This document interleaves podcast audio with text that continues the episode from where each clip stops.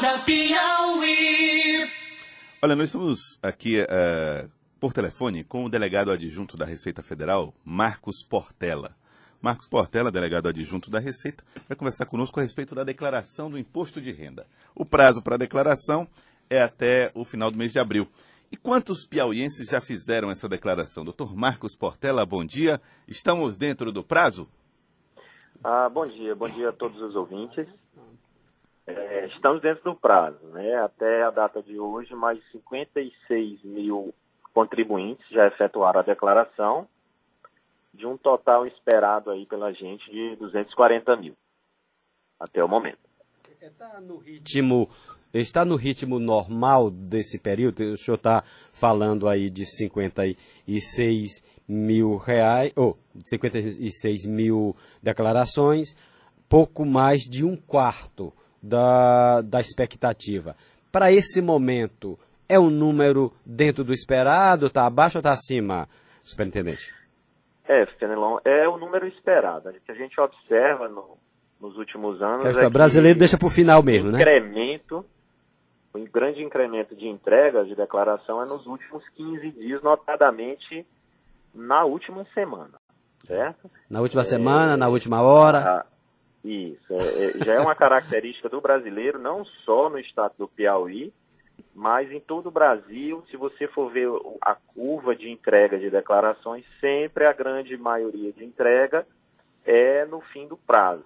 E o que a gente recomenda ao contribuinte é que ele antecipe isso o quanto antes, para evitar o corre-corre e provavelmente aí ele esquecer de prestar alguma informação e via cair em malha, né? É, o, sobre a malha fina, a gente teve já uma informação da própria Receita de que no Piauí a gente já tem mais de 2.300 declarações que caíram já na malha fina, né? Desses 56 mil que, que, de, que entregaram suas declarações. Qual é a causa principal dessa malha fina? Para que outros que estejam ainda por entregar, a maioria que esteja por entregar, é, tem que estar atento, superintendente? É, os, dois, os dois motivos que mais fazem o contribuinte cair na malha é, são despesas com saúde, certo? E omissão de rendimentos. Principalmente omissão de rendimentos, por quê? Porque pode ocorrer do contribuinte no início do ano passado ter prestado um, um serviço para determinada empresa, por exemplo, e ele esquecer de fazer, de informar isso na declaração desse ano. Né? Mas ano, não é nem por má fé, né? ele esquecer. São os dois motivos principais. Agora, com relação ao número de contribuintes na malha que você falou, é bom esclarecer que esse número ele é dinâmico. Sim. Ele altera diariamente. Por quê?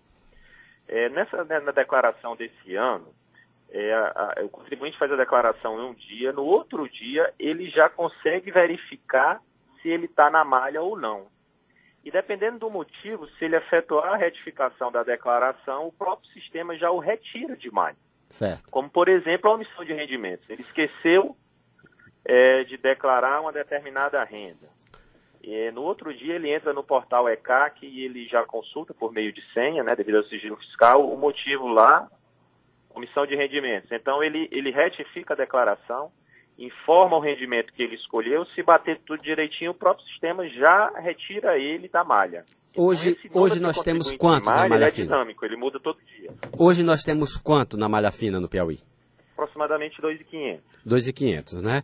É, a gente tem uma mudança, talvez a mais substantiva da declaração deste ano, que é a exigência de CPF para qualquer dependente ou alimentando, porque até o ano passado era só a partir de uma determinada idade. Isso também pode levar para a malha fina?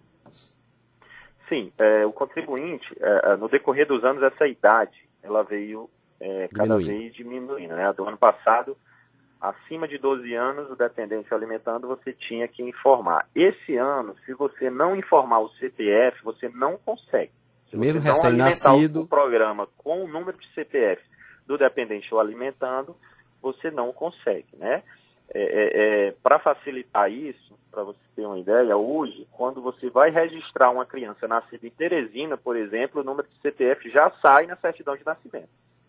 Ou seja, não é por falta desse dado que se vai deixar de declarar, né? Marcos Não. Portela, delegado adjunto da Receita Federal. Bom, as pessoas po- podem fazer a declaração eh, do, do seu imposto de renda através de eh, também ah, equipamentos móveis, né? Essa, essa possibilidade já está disponível desde o ano passado, né, Marcos?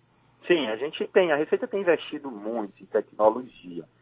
É, e ela já pode, através de dispositivos móveis, celulares, tablets, seja ele de que plataforma for, da Apple, da Samsung, há o aplicativo. É, ele pode fazer online também, por meio de computador, assim, ou seja, ele, ele pode começar a declaração em uma máquina e encerrar em outra, entendeu? Então, há várias formas, sempre buscando facilitar esse acesso ao contribuinte.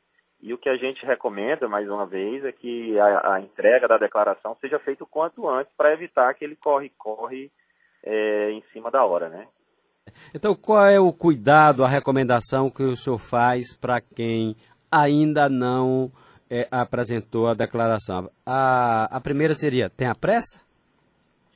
É, o que eu, o que eu recomendo, o principal cuidado é que ele, é, é, não só agora, mas no decorrer do ano, ele vá é, organizando toda a sua documentação, certo? Para evitar esquecimento.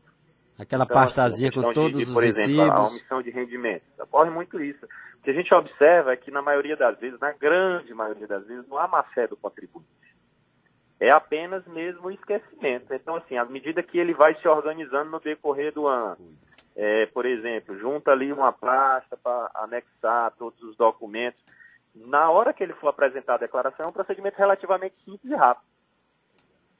Muito bem. Eu queria agradecê-lo, viu, eh, doutor Marcos Portela, delegado adjunto da Receita Federal. Obrigado pelos esclarecimentos. Tenho certeza que os ouvintes agora estão no carro nesse momento pensando, quando eu chegar em casa ou quando eu chegar no trabalho, eu vou começar a ver aqui na mente os documentos que eu tenho que organizar para cumprir esse prazo. Ninguém pode perder o prazo da Receita Federal. Muito obrigado, viu, doutor Marcos? Eu que agradeço. Bom dia. Obrigado, Marcos Portela, delegado adjunto da Receita Federal. Agora são 7 horas e 51 minutos. Acorda Piauí.